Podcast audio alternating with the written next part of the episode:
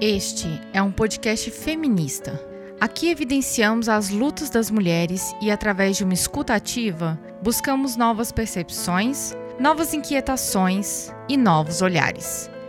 Eu sou Aline Hack e está começando mais um episódio do Olhares Podcast.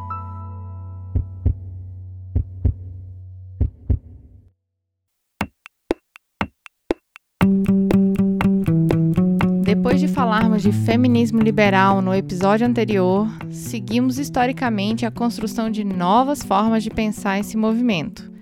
Um feminismo que passa essencialmente do campo político para o campo teórico, a partir da entrada de mulheres nas universidades e das teorias liberais ao materialismo histórico de Marx e Engels. Já na década de 50, feministas começam a escrever sobre mulher e o sistema de classes, algo essencial para entender os movimentos de mulheres contemporâneos, até mesmo para compreender o gênero como categoria de análise. Nesse episódio, para falar sobre um tema muito esperado aqui no Olhares e com muita curiosidade, nós perguntamos: Marx era feminista? Quando o feminismo passou a ser entendido como marxista? O que que o 8 de março tem a ver com essa corrente teórica? Essas e outras perguntas foram desenvolvidas para entender esse sistema de opressão que está diretamente vinculado ao capitalismo e sua manutenção, e essa vertente que luta contra isso.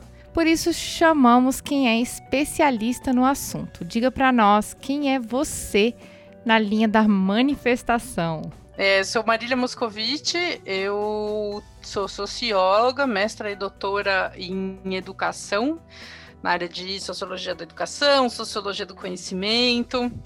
Um, tenho pesquisado nos últimos anos o movimento feminista, é, principalmente as teorias feministas, né, e as disputas em torno de teorias feministas e as variações epistemológicas um, que a gente encontra no feminismo hoje, de onde que elas vêm, enfim, toda a disputa de ideias que acontece dentro do movimento feminista, que não é pouca, né, não tem sido pouca nos últimos 200 anos, pelo menos. É, então é, é, isso, eu sou essa pessoa e eu tô aqui para conversar um pouquinho com a Aline sobre é, feminismo marxista. E juntas começamos mais um Olhares Podcast.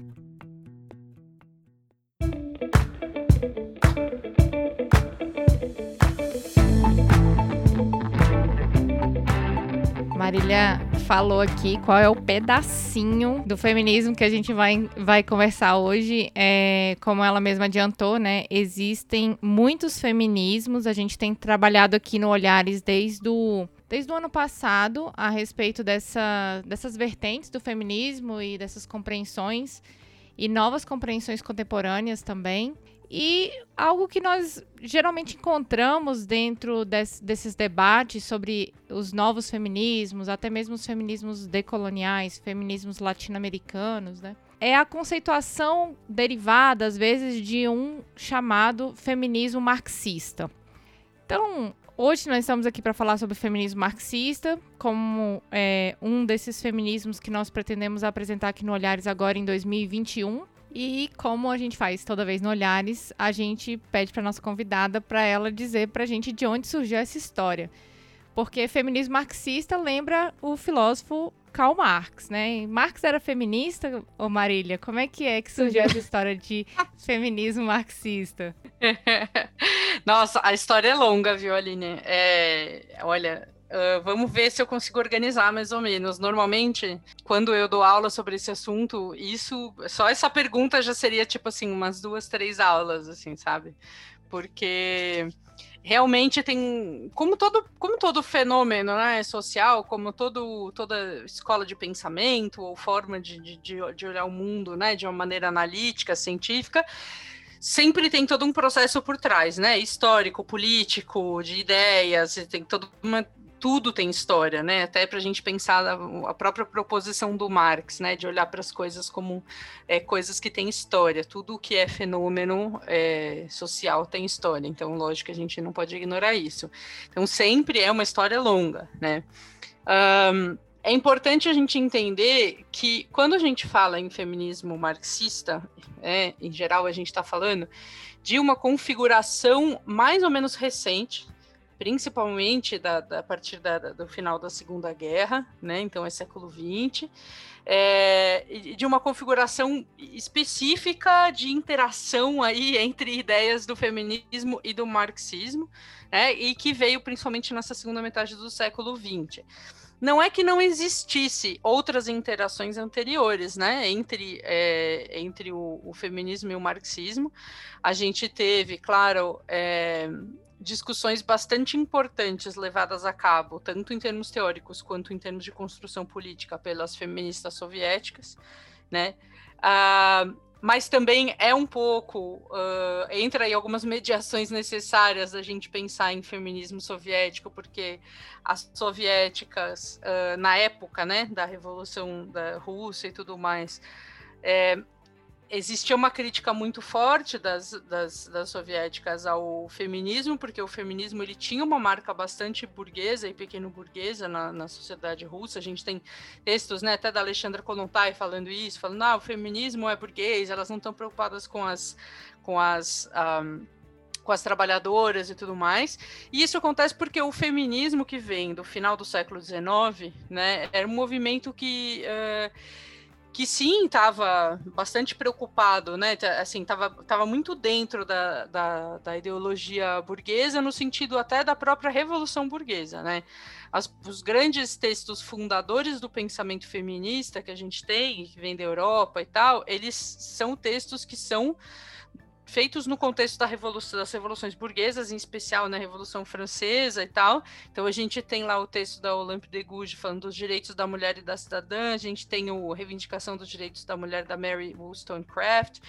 É, e são textos que basicamente a ideia deles não, não, não é questionar as premissas né, ideológicas uh, do liberalismo uh, burguês né, que, que vem lá baseadas no iluminismo e tal, lá do Rousseau e etc. Né? Então, toda essa ideia de que ah, o, a, o indivíduo né, ele tem que competir de igual para igual na sociedade, né, a questão da meritocracia, todo esse discurso que está colocado dessa maneira, ele não é questionado pelo feminismo originalmente. É, o feminismo ele vem só para dizer, bom, então se a ideia é fazer uma é que to todos sejam cidadãos, né, e, e, todos tenham acesso a certos recursos ou a possibilidade de competir por recursos ou certas oportunidades e tudo mais, então uma mulher ela não pode deixar de ter acesso a essas coisas só por ser mulher, né? Isso se liga no final do século XIX, virada para o XX, isso acaba se conectando muito bem com o movimento sufragista.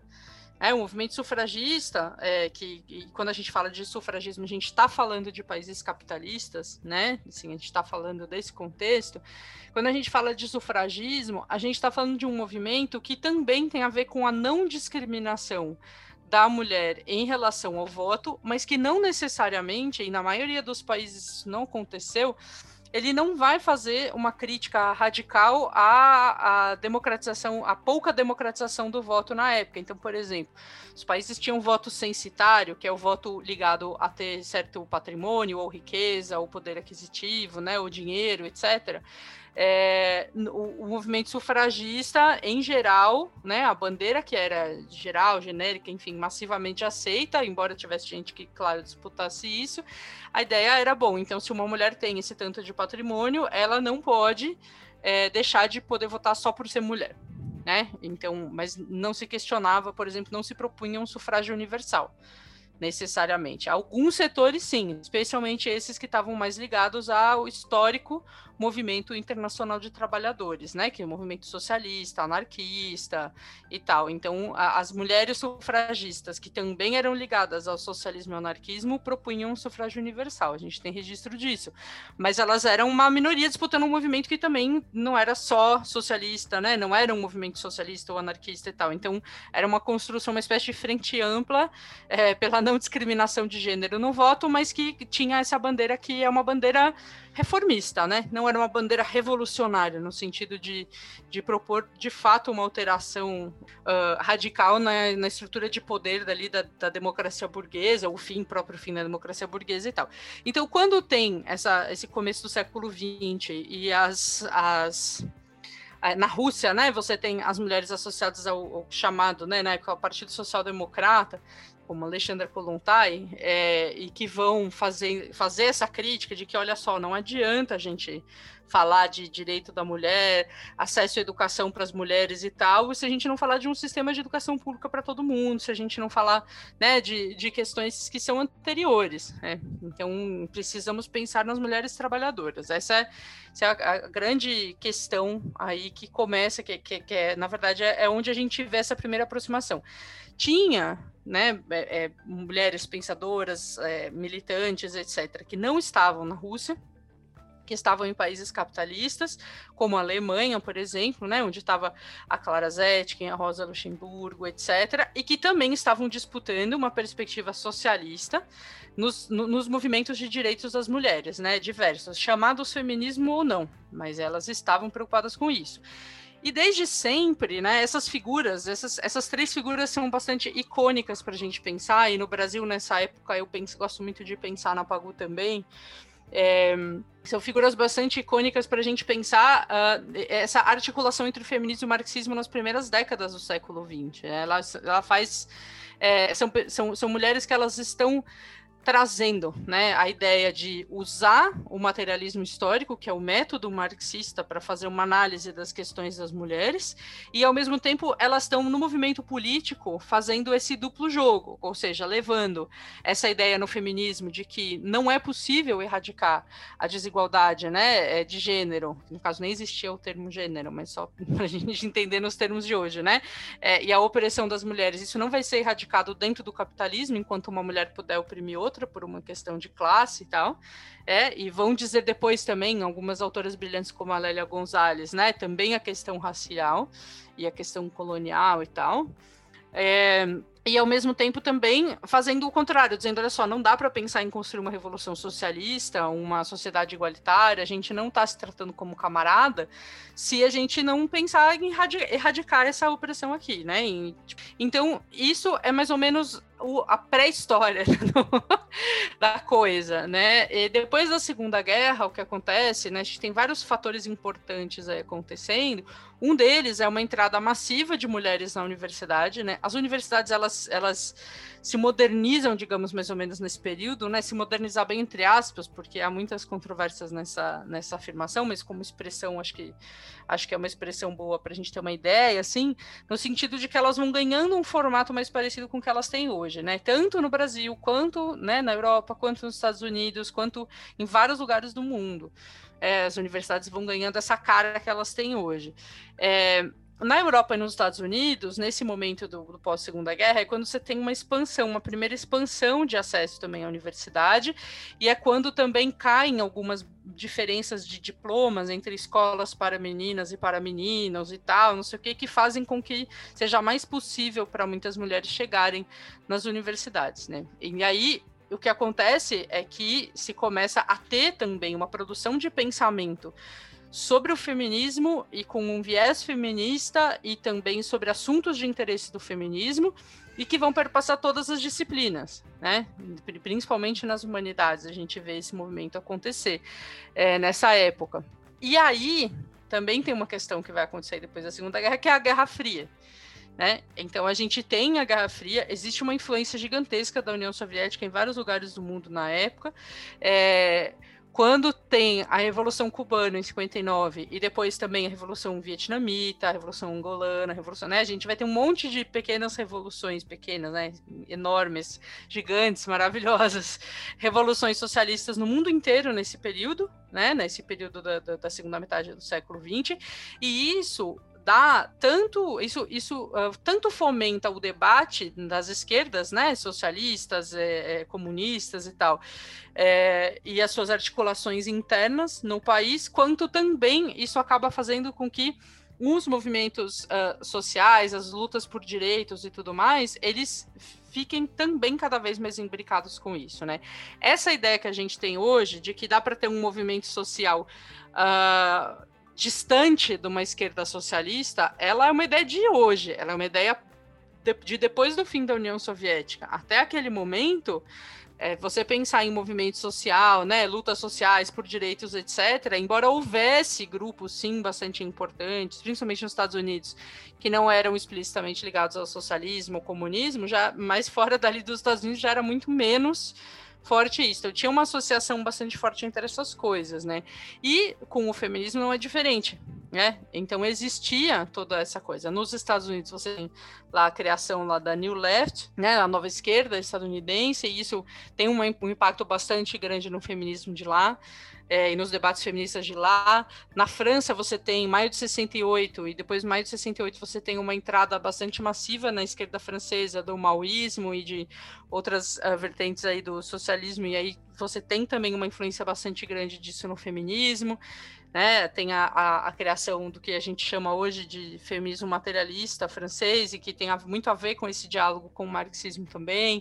Então era isso, assim, né? Então se tratava de tentar pegar, é, de tentar pegar essas ideias do feminismo e elaborar elas não só no campo político, que já vinha sendo feito fazia, sei lá, 100 anos na época, é, mas tentar também elaborar a parte científica, teórica, fazer, né, levar isso institucionalmente dentro das universidades como uma forma de pensar mesmo o mundo, né, e de tentar entender esse fenômeno social. Então é mais ou menos daí que vem a ideia de, de pensar um feminismo marxista que faça esse, essa mediação. Vamos para o segundo bloco, então, para a gente conversar um pouquinho mais é, sobre esse impacto é, desse movimento feminista dentro dos movimentos sociais.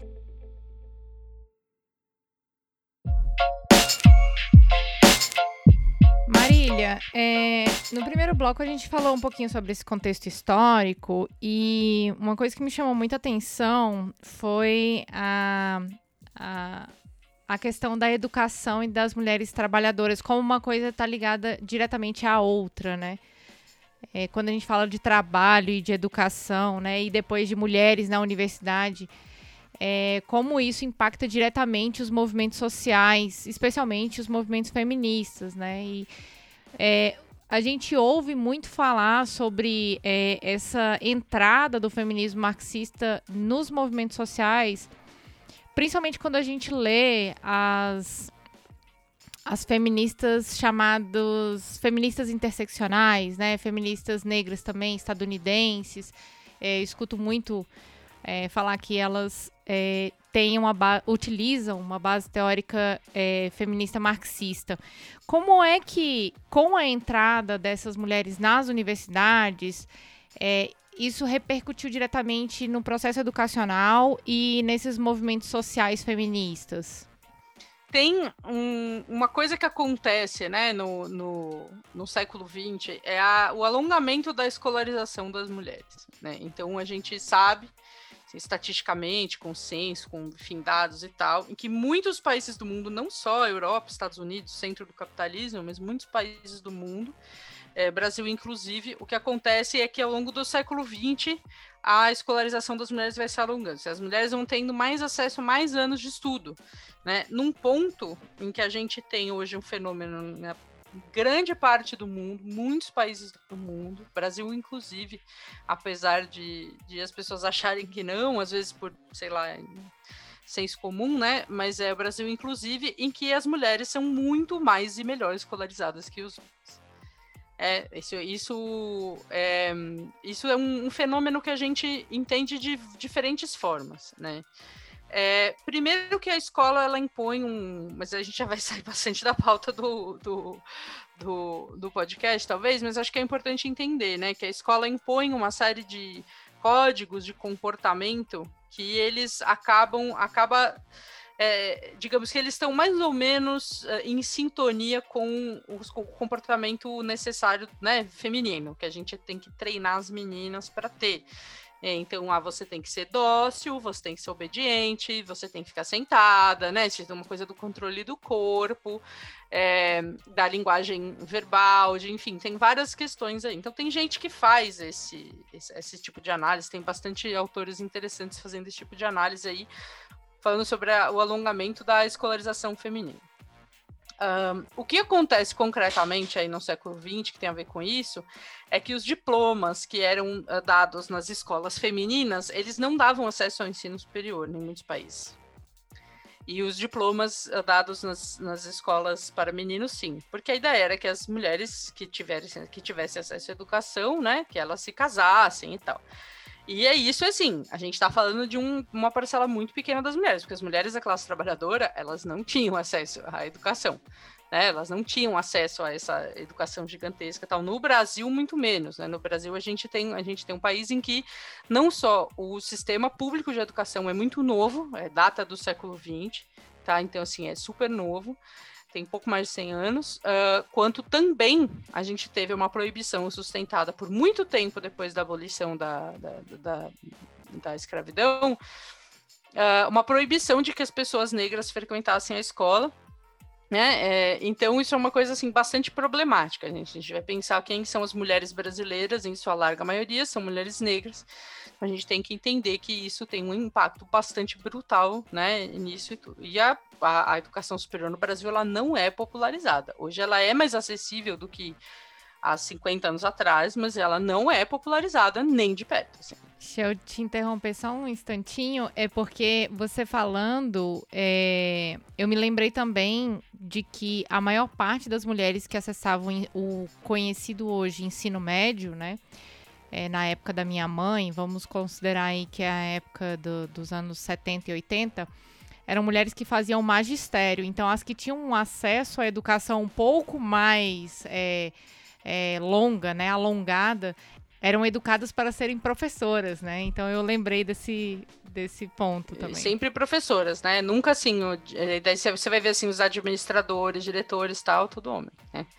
É, então tem um pouco, um pouco disso também, né? Que a gente tem na educação. A educação é vista como uma área muito feminina, mas quando você vê os cargos sempre dos pedaços mais desvalorizados, como educação infantil e tal, eles têm mais mulheres, e quando você vai subindo para ensino médio, superior tal, menos e menos mulheres né? É, e tem vários tipos de desigualdades né, em relação a carreiras de educação. Tem muitas pesquisadoras boas no Brasil escrevendo sobre isso e fora do Brasil também. Então é um assunto meio paralelo, né? Mas mais ou menos interessante para a gente entender isso aí. É, esse, esse, background, né? Esse, esse fundo de, de, uh, de fenômenos sociais aí que estão acontecendo uh, tudo junto nessa época. Mas eu queria saber é, como é que, que o feminismo marxista, e aí a gente pode falar dentro de um contexto brasileiro, como é que ele começou a, a ser entendido é, como o que ele é hoje, né? Como é, esse processo de compreensão de um feminismo que inclui mulheres trabalhadoras, mulheres participando das lutas, é, fora daquele conceito liberal que você comentou também e que a gente discutiu no episódio anterior. Legal. É, boa pergunta, Aline. É, tem uma coisa que é legal a gente lembrar, eu acho que até mencionei isso no primeiro bloco, mas não custa nada relembrar, né?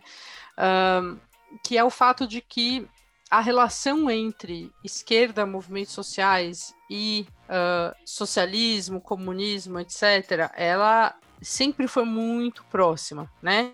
É, sempre, uh, sempre esteve junto e tal. Essa ideia que a gente pode ter hoje, né, de um movimento social que ele não é ligado de alguma forma ao marxismo, ou até que é anticomunista em alguns pontos, né?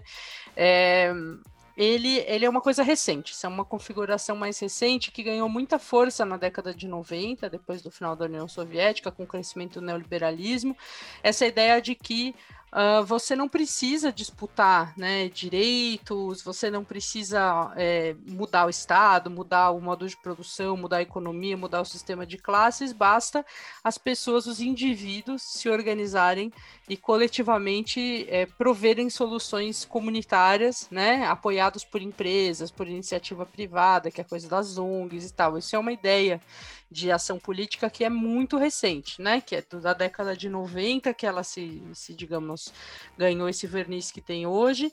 E isso se isso também entrou no movimento feminista, isso também entrou né, no movimento LGBT e tal. Então é importante a gente ter essa dimensão, porque é, nós, eu e você, no caso, né, pessoas da nossa geração e até um pouquinho mais velhas, então quem está lá com seus 30 anos, 28, 20, 20 e muitos, 30 e poucos, 40 e poucos, etc., né? A gente é, tem um pouco essa, essa dimensão e a gente está vendo essa, essa, essa nova onda, digamos, de, de recuperação do marxismo no debate público, né, do comunismo, socialismo tal, como se fosse uma coisa exatamente nova, mas na verdade não é exatamente novo, né, é uma coisa que digamos, a gente teve uma espécie de hiato, tal, depois volta. Então, esses movimentos eles são sempre bastante onda indo e vindo, né? Uma coisa bastante complexa e tal. Então, é importante lembrar disso. É, o que eu acho que dá para a gente tomar como marco bastante importante, né, no Brasil, quando a gente pensa em feminismo marxista, esse é um marco que eu acho que eu gosto muito de usar e acho que é bastante confiável, segundo tudo que eu sei sobre o tema e pesquisei até hoje, é a publicação do uh, Mulher na Sociedade de Classes, da Harriet Safiotti. É, acho que esse é o grande marco, porque é a primeira, é o primeiro.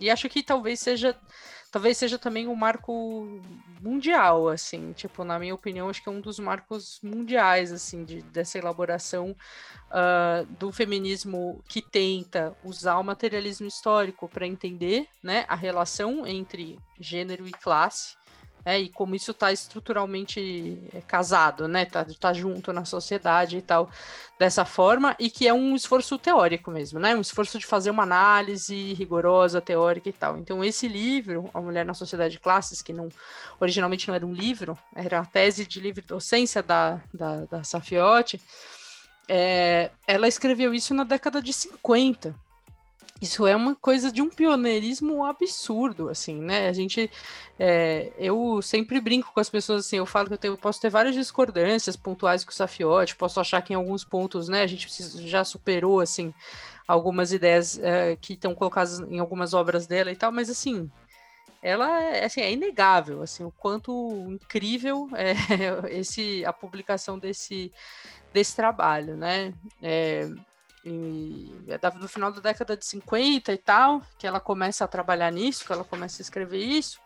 É, ele, sai, ele é publicado como livro, acho que só bem depois, porque teve toda a questão da ditadura, teve.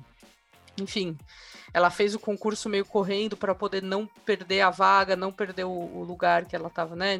A vaga de, de trabalho, é, muito apoiada pelo Florestan Fernandes. Eu conto um pouco dessa história na minha tese de doutorado, assim, da, do, da mulher na sociedade de classe e da própria história da Safiotti, que é uma figura muito central para pensar o feminismo brasileiro e para pensar o feminismo marxista no Brasil e no mundo, eu acho. Daí, assim, é, ela é brilhante, essa, essa trajetória toda, intelectual e tal. Então, tem que olhar para esse marco, né? E a grande questão ali, nesse marco, eu acho que é, que é o que começa a acontecer nesse período do pós-guerra, que é o que marca mesmo, que a gente fala assim, então, concretamente, por que que é, né, esse feminismo marxista? O que que é isso? explicitamente, concretamente, que começa a acontecer que não acontecia antes, que é começar a propor uma visão segundo a qual as estruturas de opressão da mulher, que depois a gente vai entender que na verdade não é de opressão da mulher, mas são as estruturas de gênero, né? E isso tem uma contribuição gigante das materialistas francesas a partir também de, do Marx e do marxismo e depois das uh, estadunidenses, né? Gil Rubin, Butler, etc. Também em diálogo com Marx, por incrível que pareça. Não sei se como as pessoas acham que são coisas separadas, né? Mas não são.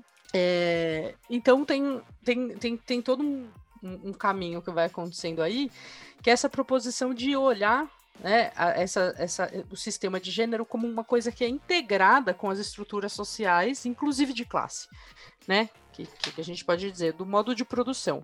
No caso das marxistas, né, como Marx e o Engels, Engels desenvolveram um trabalho bastante rigoroso, bastante complexo, bastante é, importante, né, sobre o modo de produção capitalista, como ele funciona, a tentativa daí era um pouco pegar essa esse partir né, disso, desse conhecimento já elaborado, já acumulado e tudo mais, para tentar inserir novas camadas e entender, então, tá bom. Então, a gente entende que o modo de produção capitalista, isso é uma coisa do Marx, até nem é das feministas marxistas, é uma coisa lá atrás do Marx, já no século XIX, né, Marx e Engels, é, já, já tinham feito essa proposição de que, olha só, o capitalismo ele é um modo de produção econômico, mas toda a subjetividade das pessoas, todos os aspectos da vida social são capturados por ele. Isso não é uma coisa nova, que a gente descobriu agora, no século XXI, né?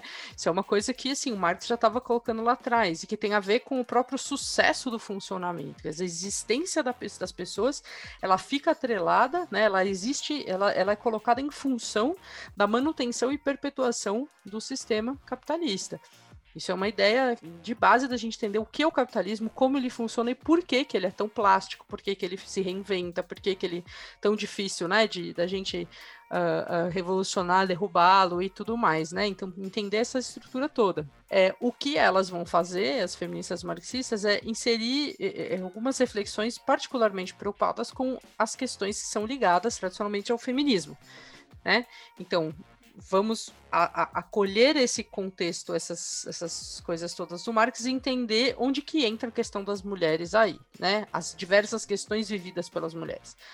Desigualdade um, salarial, desigualdade no mercado de trabalho de outras formas que não só salarial, é, a questão da, da, dupla, tripla jornada de trabalho, às vezes hoje em dia até quádrupla, né? E tudo mais, a questão dos casamentos, heranças, do modelo burguês de família, que é algo que o Engels já começou a questionar lá atrás, no século XIX, e depois, né, as soviéticas fizeram grandes críticas absolutamente fundamentais em relação a isso, e depois novamente no século uh, no, no, século XX, na segunda metade, a gente tem daí, por exemplo, a teoria da reprodução social, né, que a gente está falando aí da, da Cinzia Arusa, por exemplo, pessoas que estão vivas, né, que estão escrevendo muito sobre isso e tudo mais. Quando a gente pensa também é, no feminismo marxista, é impossível a gente não levar em conta que nessa segunda metade do século XX muitas feministas negras, acho que é algo até que você já tinha até comentado antes, no, aqui não sei se foi informalmente, ou nem lembro se estava gravando ou não, mas é, muitas feministas é, negras que também são ligadas né, ao, ao, marxismo, de alguma forma, como a própria Angela Davis, como a Lélia Gonzalez, depois ela se afasta um pouco do marxismo, e, assim, politicamente, né, em termos da associação, vai construir movimento negro unificado e tal, mas a base teórica e o, o debate teórico parte sim de, de preocupações né, né, e, de uma análise marxista. É, a Bárbara Araújo, que é uma pesquisadora que dá, dá esse curso de feminismo marxista que eu dou comigo, ela tem alguns artigos bem legais propondo é, que a Lélia Gonzalez era uma intérprete do capitalismo brasileiro, então ela tem algumas coisas bem bacanas. Saiu até um artigo na Jacobin que dá para ler, mas se vocês procurarem Bárbara Araújo Machado, vocês acham outras coisas legais dela também, sobre esse assunto específico, né, da Lélia Gonzalez, do movimento negro, com as, com as feministas é, marxistas aqui no Brasil e tal.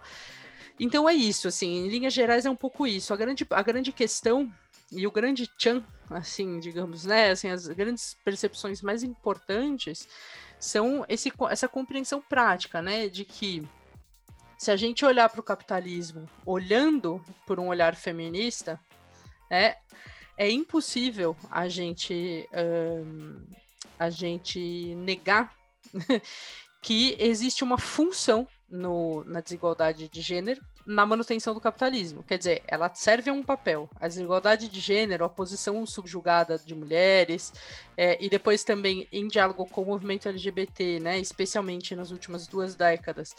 A gente tem feito um diálogo bastante prolixo e profícuo e, e, excelente, assim, sobre como também o gênero de forma geral, porque gênero não é só sobre mulheres, isso é absolutamente fundamental a gente entender, uma coisa mais ampla, né? A gente está falando de todo um sistema em que tem a ver também a questão da sexualidade, da identidade de gênero, todas as coisas que estão juntas aí, é, dos corpos, né, e tudo mais. Então a gente está pensando nisso, nesse, no gênero enquanto um sistema, né? E entender que esse sistema de gênero, né, quando a gente fala que é que essas coisas elas são, é, são estruturas que estão juntas, né, raça, gênero e classe, significa entender que não existe um capitalismo que não seja né, que, que não tenha, é, é, é, que não dependa dessa, dessas opressões de gênero, que não dependa das opressões raciais, não existe na nossa sociedade, né? Capitalista, ah, não tem como a gente falar de um sistema de gênero que também não esteja ligado à questão de classe, né, e de raça, e que não dá para a gente falar em relações raciais dentro do capitalismo, que também estejam dissociadas de gênero e classe. Então, a gente é uma coisa que é uma coisa só, né? Tanto que a gente conhece essa ideia de interseccionalidade que está muito no debate público, mas existe uma crítica marxista que eu acho muito boa a essa ideia, que tem a ver com o limite da gente pensar como uma coisa que se cruza, né? Então a ideia é que, essa, de uma perspectiva marxista, essas não são coisas que se cruzam, né? Essas são coisas que elas são consubstanciais, elas compartilham a substância, elas são estruturas que estão atuando juntas. Né? Não dá para a gente separar, não dá para a gente falar classe trabalhadora sem incluir né, pessoas negras, mulheres, pessoas LGBTs, pessoas são a classe trabalhadora, elas não são um caso especial. Né? E com isso a gente fecha o segundo bloco para a gente ir para uma discussão um pouquinho mais aprofundada a respeito das mulheres trabalhadoras. Mas antes de ir para o terceiro bloco, a gente tem um recadinho para você. O Olhares é um podcast totalmente independente e existe graças ao apoio de pessoas que acreditam nesse projeto. Se você é uma dessas pessoas, já fica aqui o nosso super agradecimento. E você que ainda não nos apoia e quer nos ajudar a manter esse projeto e fazê-lo crescer ainda mais, acesse padrim.com.br/olhares e contribua. A partir de R$ reais você já ajuda muito a gente e se quiser contribuir com mais, fica à vontade, tá? A gente garante que esse dinheiro será muito bem utilizado nesse projeto lindo. Ajude também indicando olhares para as mulheres ao seu redor. Assim a gente leva a palavra do feminismo para mais pessoas e juntas a gente vai muito mais longe. Então é isso. Para apoiar, padrim.com.br barra olhares e para espalhar, indica olhares nas suas redes. Bom, chega de recadinhos e bora pro próximo bloco.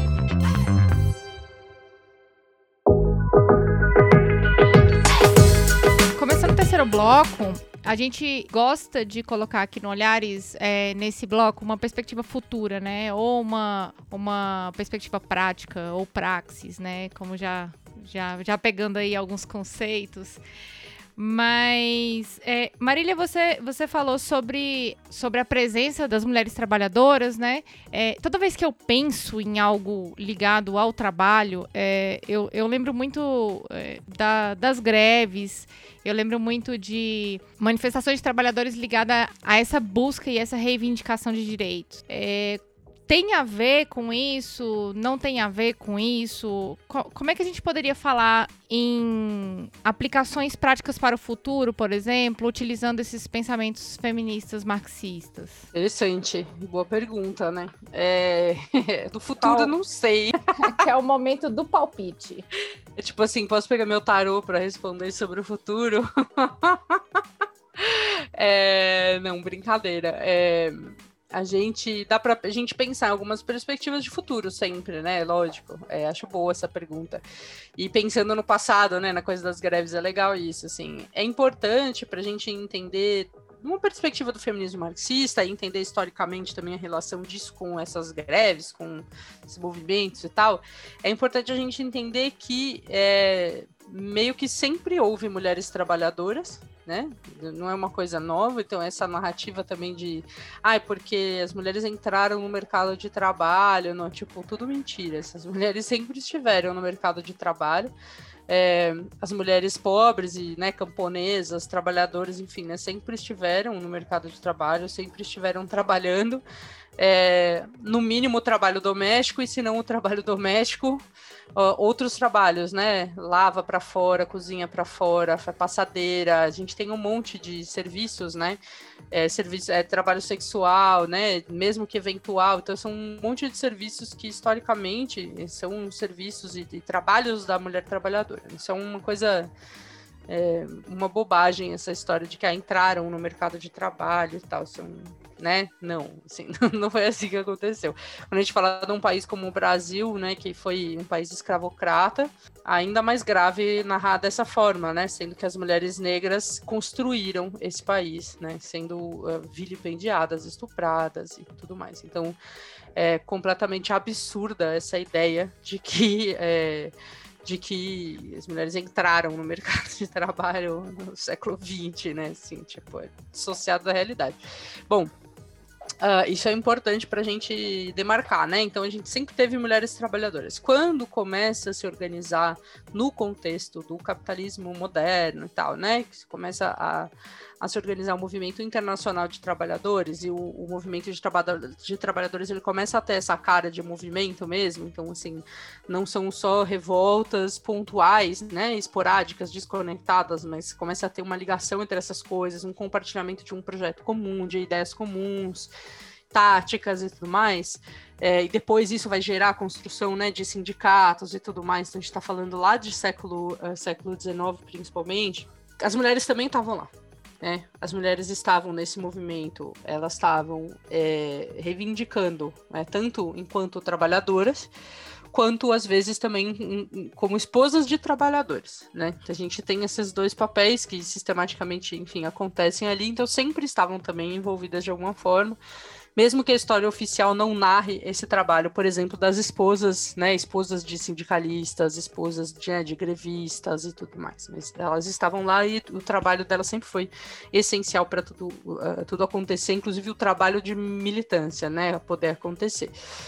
É, isso já, enfim, há muito tempo atrás, né? Um, quando Uh, a gente tem no começo do século XX, né, esse exemplo que eu tinha dado da greve de 17 no Brasil, que é considerada a primeira greve geral que teve no Brasil, né, a gente tem um papel bastante bastante saliente de um, de um, dos trabalhadores de uma indústria têxtil, que eram em sua maioria mulheres, são né, das trabalhadoras de uma indústria têxtil em São Paulo, que fazem a primeira grande greve assim massiva na fábrica e isso vai se espalhando para outros setores, outras fábricas, outros outros lugares e tal. Quando a gente, uh, quando a gente pensa nisso, né, a gente está pensando em mulheres que eram trabalhadoras, que estavam organizadas no movimento de trabalhadores e que estavam ali, né, enfim, se articulando e disputando as questões ligadas aos seus direitos, ligadas, enfim, é, ao trabalho concretamente ali. É, isso é um pouco diferente da gente pensar em feminismo, né? Ou em feminismo marxista. E também é muito importante a gente não cair na tentação é, internetica de slogan da, de, de considerar que qualquer coisa que tem uma mulher protagonista é feminismo, né? Feminismo não é isso. Né? Acho que é, eu tenho certeza que se as ouvintes acompanham o podcast, elas já sabem disso. que a questão é bastante complexa, né? Feminismo não é só sobre mulheres e, e, e qualquer coisa que é sobre mulheres não é necessariamente feminista só por ser uma coisa de mulheres, né? Então isso, isso é importante a gente separar essas coisas, né? Analiticamente, politicamente e tal. Então, esse, isso é uma coisa bastante fundamental, né? Quando a gente pensa no caso do Brasil especificamente, é interessante a gente saber e notar e lembrar que essa, essa foi uma questão bastante premente desde sempre. Então, por exemplo, a gente teve essa greve de 17. Aí. Nos anos 20, ou seja, na década seguinte, logo depois, né, é quando a Pagu lança o Parque Industrial que é um romance considerado né, o primeiro romance proletário do Brasil. Enfim, tem várias discussões se o do Jorge Amado, que veio antes, também era, não sei o que, tem todo um debate aí, mas é, lança o, o Parque Industrial. É, eu vou aqui tomar licença poética de reconhecer que é o primeiro romance proletário no Brasil, sem entrar muito na discussão. Uh, e o Parque Industrial é um romance que foi escrito para ser publicado como um folheto para as próprias operárias poderem ler e tudo mais, né? A Pagu tinha, ela tinha bastante proximidade com essas Uh, com as mulheres uh, da classe operária, com as costureiras, as fábricas, né, as fábricas têxteis e tudo mais. E o livro ele se passa entre, né, uma fábrica, uma manufatura, uh, né, de costureiras, um, enfim, e, e sempre levando cenas, né, é, cenas comuns da vida dessas mulheres trabalhadoras, né? E da, das diversas opressões e violências sofridas, seja uh, entre, uh, entre né, companheiros da própria classe, né? Homens e tal, é, seja em relação a homens, por exemplo, burgueses, né? Que sistematicamente exploram essas mulheres de várias formas e tal. Tem essa narrativa o livro um pouco.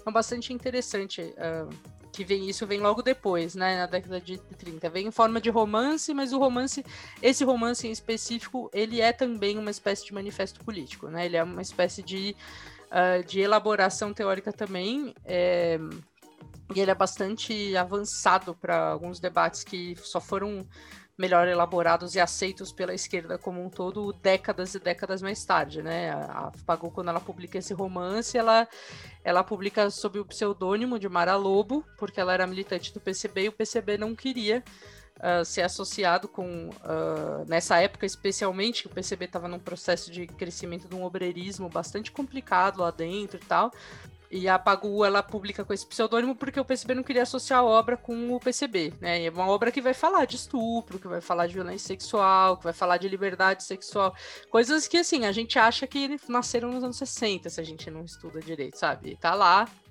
Desde a Alexandra Kolontai, ela falando de amor camarada contra a família burguesa monogâmica e tal, até a Pagu falando de todas essas coisas aqui no Brasil, né? Depois, então, uma coisa é bastante importante, porque sistematicamente na história desse movimento de trabalhadores, movimento socialista, comunista, anarquista, é, as contribuições das mulheres elas foram sistematicamente mal vistas, né? É, é, dessas questões, né? A gente tem é, a gente tem registros bastante importantes, nas né? cartas lá da Clara Zetkin contando como ela teve que ficar lá uma cota, esses, conversando com Lenin, explicando para Lenin que falar com as esposas sobre os seus casamentos era uma questão importante para essas mulheres poderem ir lá participar do sindicato, participar do movimento social e tal. É, então é, é uma coisa que assim a gente meio que ainda tá engatinhando numa coisa que já estão engatinhando há muito tempo, né? Assim, é até meio desanimador, assim, se colocar assim em perspectiva histórica. É, e você falando da greve de 17, aí é só para pontuar historicamente aqui ao ouvinte, que é 1917, porque em 2017 também teve uma greve. Verdade. Né? Desculpa, e, é verdade. E, aí, você falando e eu, e eu lembrando, e simbolicamente, né, é, nós estamos publicando esse episódio em março, que já traz para esse contexto que a gente está conversando aqui a importância do próprio 8 de março, que tem a sua origem dentro dessa perspectiva grevista de mulheres trabalhadoras, né? E a partir de 2017 é, houve essa reivindicação do direito de greve das mulheres, né, numa perspectiva internacional. Então, a partir daquele ano de 2017, passou-se a, a, a, trazer esses, esses antigos. É, é, esses antigos conceitos que é, é, é, muito interessante. A gente falou aqui dessa, dessa perspectiva em onda, né? E olha aí a onda, né? Batendo aqui nessa praia de novo, das mulheres fazerem reivindicações por direitos como trabalhadoras e, e agora com trabalhos é, que, que, que já trazem novos elementos que não tinham em 1917, né? Você, comentou aqui sobre o próprio mercado de trabalho, a jornada de trabalho, né, a divisão sexual do trabalho, tudo isso, né, e, e fora isso também a, os direitos sexuais e reprodutivos, né, que entraram também dentro dessa, dessa reivindicação e dessa paralisação que as mulheres fazem é, todo dia 8 de março. Eu, você falando, e aí parece que assim as, as peças foram se encaixando mas elas foram se encaixando meio que uma dentro da outra, assim, sabe? Como se em 1917 nós tivéssemos uma peça pequenininha ainda que ia ser desenvolvida depois por tantos pensamentos e tantas construções teóricas, né? A gente citou algumas aqui, por exemplo, a, a construção do próprio tema é, de gênero, né? Da, do, próprio, do, do próprio conceito de gênero como, como é, uma, uma base teórica, né? que a gente ainda vai discutir aqui no, nessa temporada do Olhares, mas como se hoje essa peça ela fosse uma peça bem grande que tivesse que fosse uma peça autocolante, né? Que ela vai colando no monte de necessidades das mulheres, né? E dentro dessa perspectiva, Marília, você falando também sobre a Pagu ter publicado um livro com outro nome, é, a gente também traz para situações atuais que mulheres de esquerda, mulheres que lutam pela classe trabalhadora, em alguns partidos políticos, por exemplo, sofrem discriminações de gênero dentro desses partidos e dentro dessa, dessa via participativa, né? É, como é que a gente poderia é, trazer é, essas reflexões, né? Porque a gente sabe que essas, essas violências que as mulheres sofrem não são só de homens, né? São de homens e mulheres dentro desses lugares. Como é que a gente poderia pensar uma perspectiva a partir desse, desse conceito de, de greve, de valorização da greve, de, de trabalho de mulheres, assim? Você falou da Cinzia Russa. Eu justamente, a partir do, do artigo dela, da, da Jacoban, que eu lembrei dessa esse direito de reivindicação da greve, sabe? Como se nós mulheres estivéssemos todas cansadas, extremamente cansadas dessa, dessa quantidade de trabalho. E aí, quando a gente fala de perspectivas de raça, a, é, é, esse peso né, é ainda maior, né? Então, como é que a gente pode, dentro dessa desse processo de futurologia que a gente está praticando aqui, como é que a gente poderia pensar numa reivindicação de mulheres a partir dessas perspectivas construídas de raça e classe para aqui para frente? Por exemplo, eu pensei muito nas trabalhadoras domésticas, mas eu não sei se elas se enquadrariam nesse contexto, assim.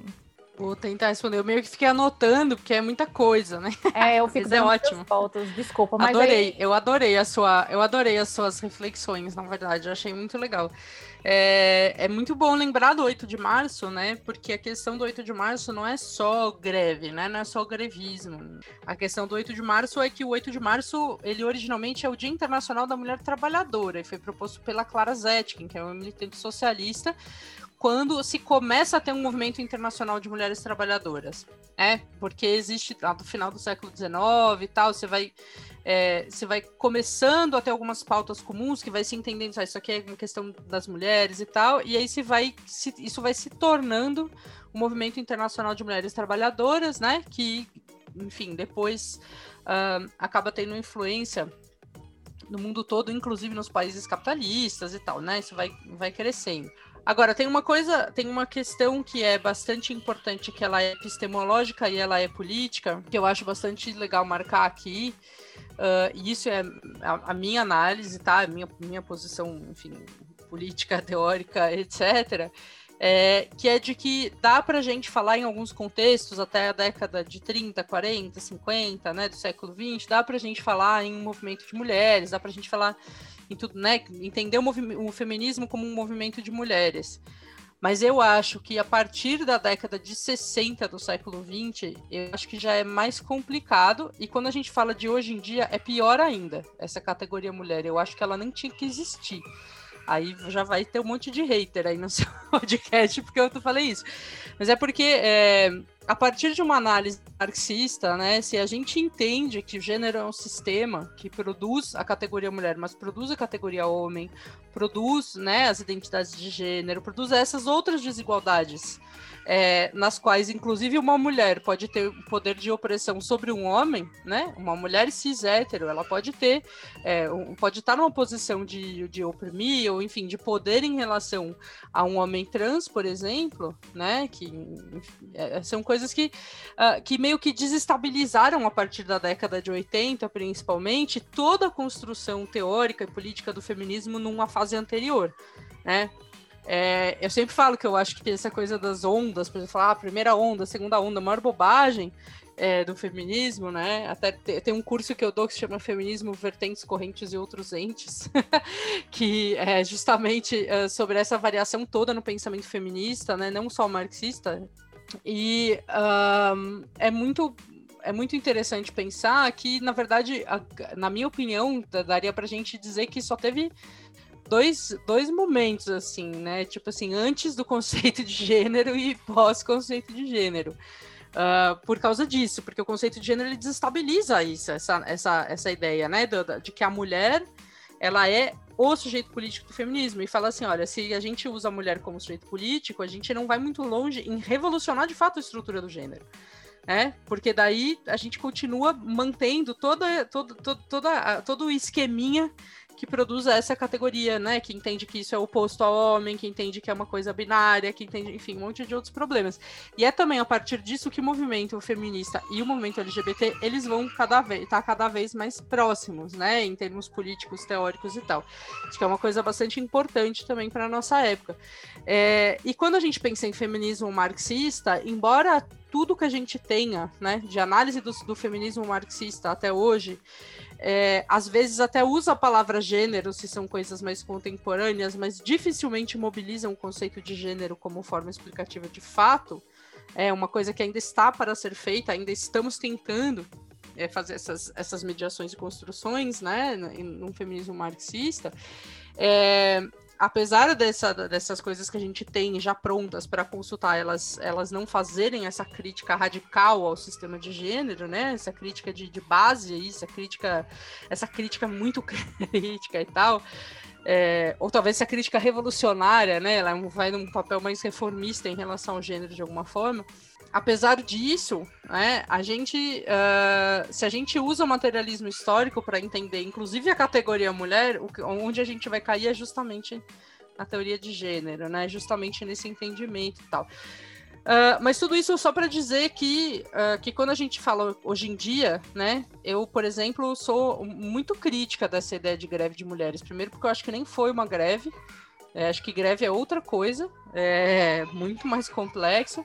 Ah, e segundo, porque um, tem esse problema de usar essa categoria mulher, né? Que é uma categoria que, uh, que é bastante limitada em certo sentido político e que ao mesmo tempo é também uh, uma categoria usada instrumentalmente de maneira conservadora por alguns segmentos conservadores do feminismo para reafirmar né, uma posição que, é, que simplesmente aceita o, a estrutura toda do sistema de gênero como natural e que a gente se você olhar em termos do materialismo histórico, você vê que não é. Então, tem uma contradição aí muito importante, ou talvez nem uma contradição, uma contrariedade importante, uma incompatibilidade dessa forma conservadora de pensar a categoria mulher com o, o, o, feminismo marxista, né? Infelizmente isso é uma disputa ainda, porque não é ponto passivo no feminismo marxista isso que eu tô falando, né? Mas é, é importante da gente entender. Então, pegando tudo isso que você disse, dá para usar ainda o feminismo marxista hoje, mas ele precisa ser atualizado. É isso? Uh, sim, o feminismo marxista faz todo sentido hoje, como o marxismo faz todo sentido hoje, porque nós ainda vivemos no modo de produção capitalista. Né? A nossa meta é que o feminismo marxista seja completamente desnecessário, né, num mundo em que a gente tenha de fato construído uma revolução socialista e que também seja uma revolução do gênero, né? E aí não vai ser preciso mais, nossa, ia ser lindo, maravilhoso, mas né, a nossa realidade é, é, outra. Então, sim, o feminismo marxista faz todo sentido.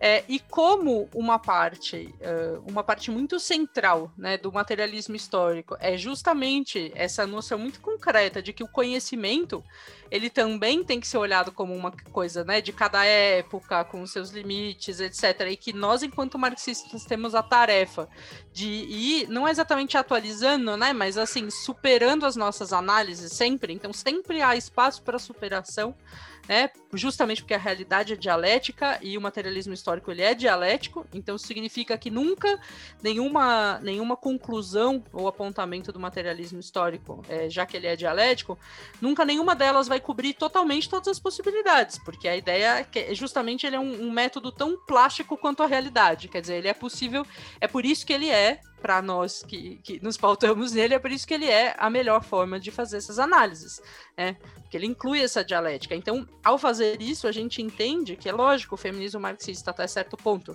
contribuiu com um monte de, de, de, de ideias, construções, etc., mas ainda temos muito né, a, a avançar e contribuir a partir de construções que vêm tanto de dentro da, da, de uma escola de pensamento mais formalmente marxista, quanto de outros autores, que às vezes nem são ligados ao marxismo, mas descobrem, pensam coisas, nos estimulam a pensar e tudo mais. E assim a gente vai caminhando e construindo, né? E essa relação, por exemplo, que eu falei, né, com teoria queer, com gênero, com a questão é sexual, com, né, ela vai permitir a gente no feminismo marxista nos próximos anos, eu espero, e décadas, é, chegar né, num, num, feminismo marxista ainda melhor, pra, enquanto ferramenta da classe, porque daí que é a questão da praxis, né? A gente não está fazendo isso só para entender a realidade. Entender a realidade é tem um sentido, tem um sentido político que é, é isso é uma ferramenta da nossa classe, da classe trabalhadora, para a gente entender por onde que a gente constrói a revolução e para a gente construir né, relações sociais que sejam de fato, de fato, né, justas, igualitárias, no mundo em que a gente não tem exploração de ninguém por ninguém. Esse é o, esse é o objetivo final. Então, depois de da Marília explodir a nossa cabeça com todas essas coisas do feminismo marxista, vamos para o nosso blog de indicações.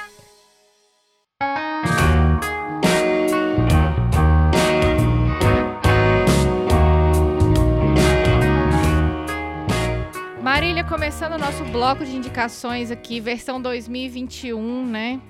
É, o que, que você tem para indicar para gente para terminar aqui de explodir o que, o que sobrou da nossa massa encefálica aqui? O que, que você pode indicar para gente? Infelizmente eu não consigo pensar assim para indicar, não consegui pensar nenhum filme, livro, é, desculpa, filme, série, essas coisas. É um monte de livro mesmo, vamos retomar o hábito de leitura. É, eu posso indicar alguns podcasts legais, são episódios específicos é, que a gente, né, que eu já participei, que acho que podem ajudar quem tem curiosidade também sobre isso, né? Uh, então vamos lá. Uh, livros. É, começar do começo. Engels, a origem da família, propriedade privada e do Estado. É, eu recomendo fortemente a edição da Boitempo, que é uma edição mais recente, mas também porque ela tem um pós-fácil meu fazendo justamente as conexões com o feminismo. E recomendo, quem for ler esse livro também tiver curiosidade e gostar de assistir vídeo na internet, eu falo gostar porque eu, por exemplo, sou uma pessoa que é muito difícil para mim aprender uma coisa assistindo um vídeo, é, mas uh, quem gosta de assistir vídeo, tem um curso que, uh, que a Boitempo faz todo ano, né, Marx Engels, e no ano passado, 2020, em dezembro, eu dei uma aula sobre esse livro justamente fazendo as conexões com o feminismo e as questões das mulheres e tal. Então vale muito a pena assistir essa aula acompanhando a leitura do livro, ou antes ou depois, aí vocês vocês que estão que vão decidir como que vocês vão fazer. Então recomendo começar por aí. Também é incontornável, como eu falei, né, a mulher na sociedade de classes da Safiotti, por ser, digamos, uma grande uh, um, um, um grande trunfo, assim, uma grande construção teórica e política bastante importante, né, do feminismo uh, marxista. Então isso é base para entender várias outras coisas posteriores. Então isso é bastante importante. É, mais recentemente, Políticas do Sexo, da Gay Rubin. Na verdade, são dois textos esse livro. Ele é um livro formado por dois textos, só tem esse nome, Políticas do Sexo, em português, que é a edição da Ubu, editora, uma edição excelente. É, então, o Políticas do Sexo da Gay Rubin é bem legal, porque ela vai justamente discutir com o que, que as marxistas estavam discutindo na sua época e que acabou levando, as inquietações dela acabaram levando justamente a elaboração do conceito de gênero, né? Então é um texto bem legal para entender isso.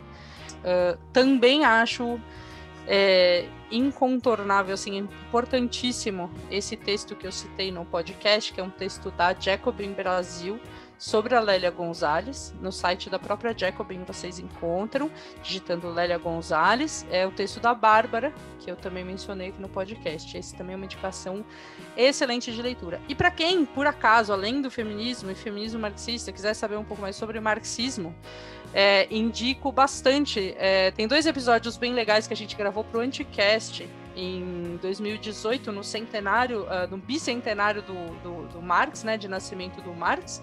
Uh, um sobre a vida do Marx e outro sobre a obra. Então é bem bacana que a gente sempre faz um jogo entre essas duas coisas, vale muito a pena ver. E o podcast Revolution, para quem não conhece ainda, é um podcast cheio de referências, informações legais e temas uh, transversais do marxismo, vale muito a pena ver.